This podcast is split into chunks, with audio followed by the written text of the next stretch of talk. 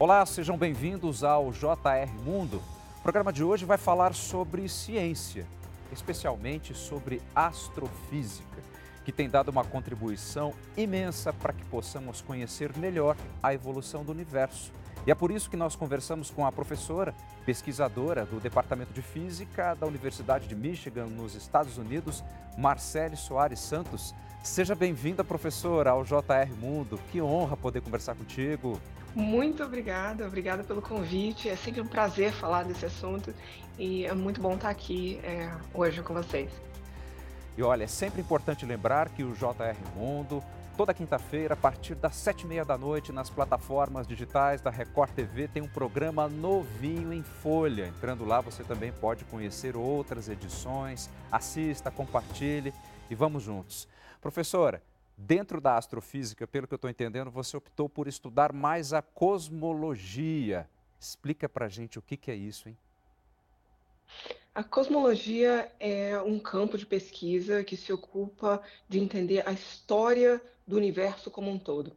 A gente está interessado em saber qual é a trajetória que o universo teve desde o início da sua origem até os tempos atuais. Professora, você falou numa palavra agora que quando eu ouço, eu confesso que eu não consigo me conter. História. Além de jornalista, eu também sou formado em História. Só que os nossos estudos em História, eles são bem diferentes dos seus. Eles estão escritos em livros, eles estão em evidências muitas vezes é, tácteis. Agora, onde é que a história do universo está escrita, professora?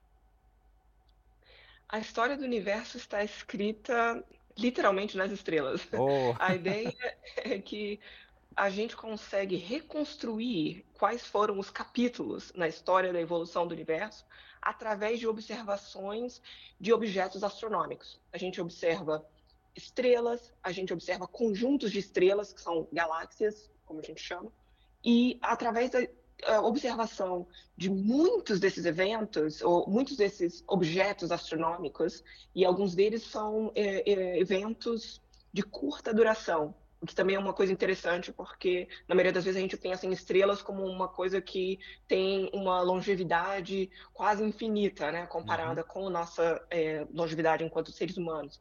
Mas, na verdade, é, alguns desses eventos são de curta duração e a gente tem que agir rápido para capturar o sinal é, que é emitido. Professora, é, você tem se tornado ainda mais conhecida devido aos estudos das ondas gravitacionais. Antes da gente entrar em alguma particularidade, explica para a gente de novo, o que, que é isso? As ondas gravitacionais, elas são perturbações, ondas mesmo, no espaço-tempo, que são geradas por objetos massivos em movimento. A ideia é que é, qualquer objeto massivo, por exemplo, eu aqui me movimentando assim, estou gerando ondas gravitacionais. Muito pouco para ser detectado, okay. não, não vai afetar nada, mas qualquer objeto que, que se movimenta de uma maneira acelerada vai gerar essas perturbações que se propagam no espaço-tempo. O que acontece no caso das ondas gravitacionais que a gente está falando aqui hoje, é essas ondas elas são geradas por movimentos de objetos muito massivos, correspondendo, por exemplo, à massa inteira do nosso Sol, e objetos muito massivos e muito compactos, que estão é, compactos, por exemplo, numa área menor do que a cidade de São Paulo, vamos dizer uhum. assim. Então, esses objetos, como são muito massivos e muito compactos, quando eles estão em movimento, eles geram ondas gravitacionais de alta intensidade, que podem ser detectados por antenas aqui na Terra. Professora, deixa eu ver se eu estou entendendo de fato. É, Para que eu possa fazer, na verdade, uma imagem mental, essas ondas gravitacionais, é algo parecido com aquele efeito quando a gente joga uma pedrinha num lago, em algo assim, e a gente vê aquelas ondas se espalhando pouco a pouco? É mais ou menos assim? Essa é uma excelente comparação. A ideia de que você gera ondas na superfície do lago, quando você joga uma pedra, é, é justamente a mesma, o mesmo princípio, né? Onde a, o movimento da pedra é o que causa essa perturbação no espaço-tempo, que nesse caso é a água, né? Uhum. E essa perturbação vai se propagando. Então, se você tiver um objeto a uma certa distância do, do ponto onde essa é, essa pedrinha caiu na água, e você puder observar o movimento desse objeto, vamos dizer, se tem um barquinho de papel na água, né? Você vai ver que esse objeto vai oscilar e através da observação dessas oscilações, você pode reconstruir qual foi a intensidade da onda, onde foi que a pedra caiu, e você pode é, é, obter informações, então, a respeito de, da física que aconteceu entre a emissão das ondas e a sua detecção aqui no seu experimento. E professora, qual que é a, a importância é, para a pesquisa, para que nós, seres humanos, é, possamos entender melhor a, a evolução, as origens? Qual que é a importância dessas ondas, desses choques? Essas ondas gravitacionais e todas as formas de radiação, de energia que se propaga através do universo são realmente importantes para a gente conseguir entender a história da evolução do universo. Por exemplo, a gente sabe que o universo começou bem pequenininho no, e muito quente e compacto no início, né, logo depois do Big Bang, e que desde então o universo está em expansão. A taxa de expansão desse universo a gente consegue reconstruir através de medidas de distância dos, outros, dos objetos que estão dentro do universo. E como a gente obtém essas distâncias? Através de detecção, por exemplo, das ondas gravitacionais. Então é uma coisa muito importante porque ajuda a gente a entender qual é a, a, a história da nossa origem em, enquanto é, parte desse universo. Professora, pelo que me consta, a detecção em si das ondas gravitacionais ela é muito recente, mesmo já tendo sido prevista é, na teoria da relatividade por Albert Einstein há muitos e muitos anos. É, tivemos condições há poucos anos de conseguir de fato ter a percepção clara dessas ondas gravitacionais. É, a partir dessa percepção, como vem sendo os estudos de vocês? Vocês já conseguiram avançar com tudo isso? A detecção de ondas gravitacionais realmente é um fato que foi atingido muito recentemente, somente em 2015 foi a primeira vez que a gente conseguiu detectar diretamente as ondas gravitacionais. A previsão da existência dessas ondas já vem realmente de muitos anos, desde a teoria da relatividade geral de Albert Einstein hum, há mais de 100 anos atrás. Mas a nossa capacidade de fazer a detecção com uma antena aqui na Terra demorou muito, muitos anos e foi preciso muitos avanços tecnológicos. E o motivo para isso é o fato de que essas é, oscilações ou perturbações do espaço-tempo, elas são muito pequenininhas. Eu fico aqui é, fazendo com a mão ah, essas é, a ilustração dessas perturbações, uhum. mas na verdade elas são microscópicas. É Para detectar as ondas gravitacionais, a gente precisa conseguir detectar distância e oscilações de, na, na, na distância entre dois objetos é, com uma precisão é, realmente muito grande. Né? Então, a gente precisa mesmo conseguir medir, é, fazer medidas muito precisas, e esse tipo de medida não era possível até recentemente. Professora, antes de, de entrarmos é, numa questão mais de equipamento, né, de, de, de, como é que vocês chegaram a esse ponto, é, me corrija se eu estiver errado, mas essas ondas gravitacionais que se conseguem captar agora, em frações ínfimas também, pelo que eu estou entendendo, é, elas já ocorreram há muitos e muitos e muitos anos atrás, é, possivelmente milhões de anos-luz, porque já que são dois, é, dois objetos, digamos assim, de massa tão complexa, é, num eventual choque, eu acho que se fosse recente, essa onda teria uma outra densidade, ou seja, isso aí já de fato aconteceu há muito tempo. Os eventos que produzem essas ondas gravitacionais quando a gente consegue detectá-los aqui na Terra, eles já aconteceram há milhões de anos.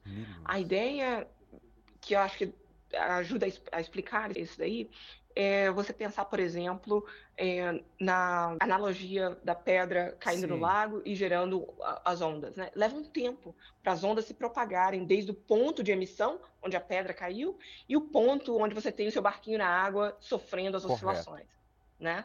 Esse tempo, no caso das ondas gravitacionais, é, corresponde ao tempo que a, essa radiação leva para se propagar à velocidade da luz. Por isso que a gente é, se refere a anos-luz, milhares ou milhões de anos-luz de distância. Então, todos os eventos que a gente observa, eles são, é, na verdade, é, é, ecos de eventos que foram gerados num, há, há, milhões de anos atrás. Professora, tanto a origem quanto a evolução do, do universo são questões que intrigam toda a humanidade e não é à toa que pessoas é, tão capacitadas quanto você estão aí, mundo afora, estudando esses eventos. A partir da detecção é, das ondas gravitacionais. Que tipo de avanço a gente já consegue entender em termos de ciência? O que é que trouxe de conhecimento novo para que nós, não cientistas, também possamos compartilhar disso? A detecção de ondas gravitacionais, principalmente quando combinada com a detecção de eh, objetos astronômicos da maneira tradicional, ela é equivalente a você imaginar, por exemplo, que até agora a gente tinha um filme mudo, a gente tinha as imagens bonitas dos uhum. objetos astronômicos, e isso já traz muita informação para a gente. Mas agora a gente tem a trilha sonora aliada a essas imagens. Uau. A gente consegue uh, obter muito mais informação se você tem o som e a imagem aliados. Eles trazem informações complementares. Por exemplo, a maioria dos metais pesados que existem aqui na Terra hoje, vou dar um exemplo, é, o ouro que está aqui na minha aliança, né? Esses materiais, se você pensar onde que eles foram criados, onde que eles foram gerados, né? De forma que milhões de anos depois pudesse se acumular e estar tá aqui na Terra hoje. Agora a gente sabe, graças a essas detecções de ondas gravitacionais aliadas à astronomia tradicional, a gente sabe que a maioria do ouro e outros metais pesados que existem no universo foram gerados através de colisões entre estrelas de nêutrons. Esses eventos, que são raros, na verdade, na história do universo, esses eventos é, é, o, são os locais onde realmente esses, esses metais são gerados. E essa informação é uma coisa que a gente só conseguiu verificar quando a gente conseguiu fazer a análise do evento de ondas gravitacionais em 2017. E professora, que tipo de equipamentos, claro que devem ser vários, mas como é que a gente pode entender esses instrumentos é, que são capazes de detectar essas ondas gravitacionais? Eles estão por aí, espalhados mundo afora? Existem dois tipos de detectores que a gente precisa para fazer essa combinação entre ondas gravitacionais e astronomia tradicional. Por um lado, você precisa de antenas que detectam as ondas gravitacionais. Essas antenas são análogas a uma antena de rádio, por uhum. exemplo, uhum. mas nesse caso ao invés de você ter oscilações do campo eletromagnético gerando uma corrente elétrica que é, se transforma né, em, em som, é, o que a gente tem no caso de detectores de ondas gravitacionais são objetos massivos, espelhos, na verdade, onde tem um laser entre os espelhos que determina uma distância muito específica e muito precisa. Quando as ondas gravitacionais passam por esse sistema, existe uma perturbação. Então, a distância que antes era, vamos dizer, 4 quilômetros, agora vai ser 4 quilômetros e um pouquinho, né, a mais ou a menos. Certo. E essas perturbações você traduz em ondas gravitacionais. Esse é o tipo de antena é, que a gente usa para detecção das ondas gravitacionais em si. Agora, para a astronomia tradicional, a detecção é feita através de telescópios, onde você tem um telescópio com um espelho bem grande, 4 metros de diâmetro. Num, normalmente você vai colocar esse telescópio é, no alto de uma montanha, um local onde a atmosfera é bem, bem comportada e tudo. E, e aí você vai colocar, eu tenho uma câmera também, que ela permite você tirar essas imagens que são muito é, precisas de uma, é, uma área no céu. Entrevistando a pesquisadora e também professora da Universidade de Michigan, Marcele Soares Santos. Marcele, conta pra gente como é que é sair do Brasil enquanto astrofísica e chegar à Universidade de Michigan. É um caminho trabalhoso, né? Sim, é um caminho longo e árduo mas ao mesmo tempo é muito gratificante. É um, uma jornada que tem sido é, maravilhosa do ponto de vista da, da, minha carreira. Como é que foi? Você fez faculdade no Brasil, depois migrou para os Estados Unidos. Fala um pouquinho mais disso aí para gente. Eu fiz a graduação no Brasil, na Universidade Federal do Espírito Santo, e também o doutorado na Universidade de São Paulo. E eh, durante o meu doutorado eu tive a oportunidade de visitar os Estados Unidos por uma temporada de um ano, é, como parte é, do, dos meus estudos de doutorado. Né? Então, eu fiz um pouco da pesquisa aqui, depois voltei para o Brasil e concluí o, o, o doutorado em 2010. E aí, nessa altura do campeonato, quando eu estava terminando o doutorado, é que eu resolvi aplicar para posições aqui nos Estados Unidos, porque eu estava interessada em trabalhar com grandes projetos na área de astrofísica e cosmologia. E aqui eu tinha a oportunidade de trabalhar em projetos que estavam é, numa fase é, próxima à, à, fase de conclusão para obter novos dados, e isso foi uma, uma, uma grande oportunidade para mim. Como é que é conseguir entrar no meio acadêmico americano, é, sendo sul-americano? Enfim, vendo, vindo de um país com algumas diferenças muito grandes dos norte-americanos, que são tão potentes nessas pesquisas, é mais complicado ainda? Eu acho que é um desafio, é sempre um desafio quando você sai da sua zona de conforto, né, e vai é, para um outro país, uma outra cultura, mas ao mesmo tempo eu acho que no caso específico da, da área de física e de astronomia, a gente fala uma língua comum. Então, o fato de que é, eu estava trabalhando nessa linha de pesquisa e que eu desenvolvi uma expertise na área de é, cosmologia em particular, eu acho que tudo isso abriu portas e serviu para mostrar para os meus colegas aqui que eu estava dando uma contribuição importante para para a pesquisa. E a partir daí eu acho que muitos desses desafios puderam ser é, contornados. Voltando então a falar sobre o nosso tema em específico, é, como é que é esse, proje é, esse projeto, o Dark Energy Camera? É, explica para a gente o que, que, é isso, né? O, o que, que esse grande projeto consegue enxergar que nem todos os equipamentos conseguem? É, o Dark Energy Camera é uma câmera que foi construída para ser instalada num grande telescópio no Chile para observar 300 milhões de galáxias uh. com o objetivo de estabelecer o que, que é a energia escura. Então, Dark Energy é, é energia escura em inglês e se refere a uma forma de energia invisível, nesse caso escura, é, na verdade a melhor tradução talvez fosse invisível, porque é um tipo de energia que a gente não detecta de nenhuma outra maneira. E a única maneira que a gente sabe que a energia escura está aí, está presente no nosso universo, é o fato de que a expansão do universo está se acelerando. Então, a gente sabe desde a teoria do Big Bang que o universo está em expansão, mas a gente é, foi pego de surpresa, na verdade, em termos, né, a, a gente, eu digo, a comunidade científica foi pega de surpresa é, no final aí do século XX, quando a gente descobriu que essa expansão nos últimos 5 bilhões de anos, essa expansão está acelerando. Então, para ter uma aceleração, você precisa injetar energia no universo. Da onde vem essa energia? A gente não sabe, a gente chama de energia escura por esse motivo.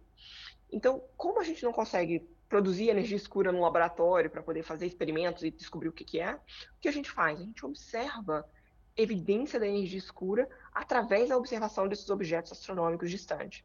Então, a câmera Dark Energy Camera foi construída com esse objetivo. A ideia era observar uma quantidade enorme de galáxias e estrelas para conseguir mapear essa expansão do universo. E eu trabalhei nesse projeto é, por muitos anos. Esse foi o, o, projeto que eu comecei a trabalhar em 2010, quando é, eu vim para os Estados Unidos com uma, uma como pesquisadora de pós-doutorado. Pós e ajudei a construir essa câmera. A câmera estava em fase de construção na época. E é uma das coisas que realmente é, eu, eu, tenho muito, muito, orgulho de ter trabalhado nesse projeto. Né? Em 2012, a câmera ficou pronta e desde então está operando no telescópio Blanco, no Chile. E vocês têm informações diretas dessa câmera estando aí nos Estados Unidos? Sim, a gente consegue operar ela remotamente daqui.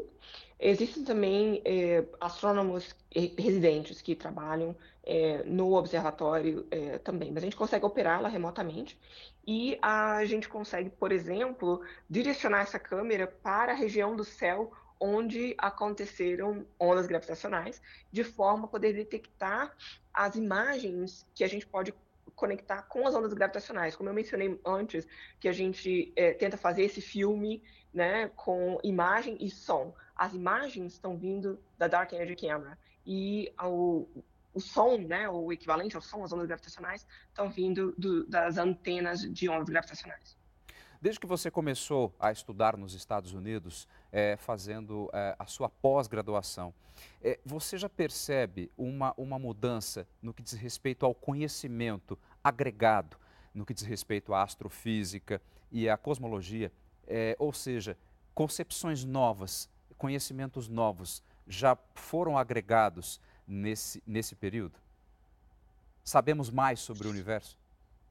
Sim, eu acho que nessa linha de pesquisa da cosmologia, a gente está evoluindo a passos largos. A gente está evoluindo muito rápido no nosso entendimento do universo. Por exemplo, se você for voltar a 2010, por exemplo, né, quando a gente estava construindo a, a câmera da Dark Energy Camera.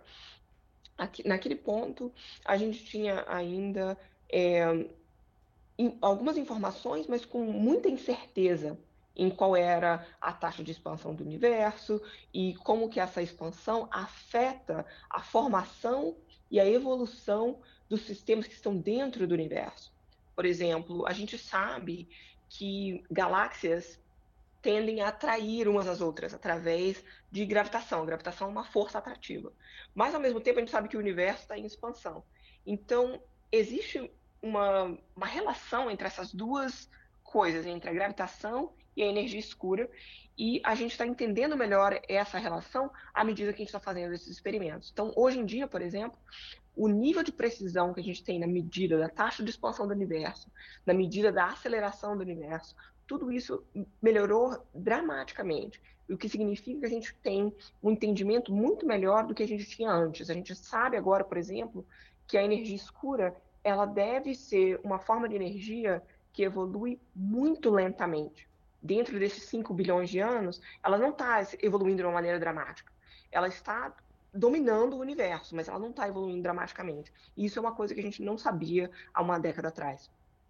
Marcelo, para a gente encerrar, que orientação você daria para um jovem que tem seus interesses com astrofísica ou que já esteja aí no caminho da universidade? Qual é a dica que você daria para essas pessoas? A dica principal que eu daria para uma pessoa que está começando agora nessa linha de pesquisa ou que está interessada nesses tópicos de astrofísica e cosmologia é mantenha a sua curiosidade viva e esteja preparado para perseverança, sabe? Para batalhar muito, porque é um caminho é, difícil, tem muitos desafios pela frente, mas é também uma trajetória que pode ser muito é, reveladora e muito positiva é, do ponto de vista de permitir que você atinja esse sonho de conhecer e de é, esclarecer e trazer a sua curiosidade à tona. Só mais um detalhe: quando você olha para o céu à noite, para as estrelas, o que é que te vem à mente? O que é energia escura? É o que eu estou querendo descobrir. Esse é o tópico que é, é a primeira coisa que vem, é, vem na minha cabeça. A energia escura, ela corresponde a 70% da energia total no universo hoje. E a gente não tem a menor ideia do que ela seja. Essa é, é essa é a pergunta principal na minha cabeça. Tá ok. Marcelo, muitíssimo obrigado pelas suas informações. Foi um prazer imenso poder conversar contigo e felicidade nos seus estudos, nas suas pesquisas. Boa sorte. Obrigado. Muito obrigada.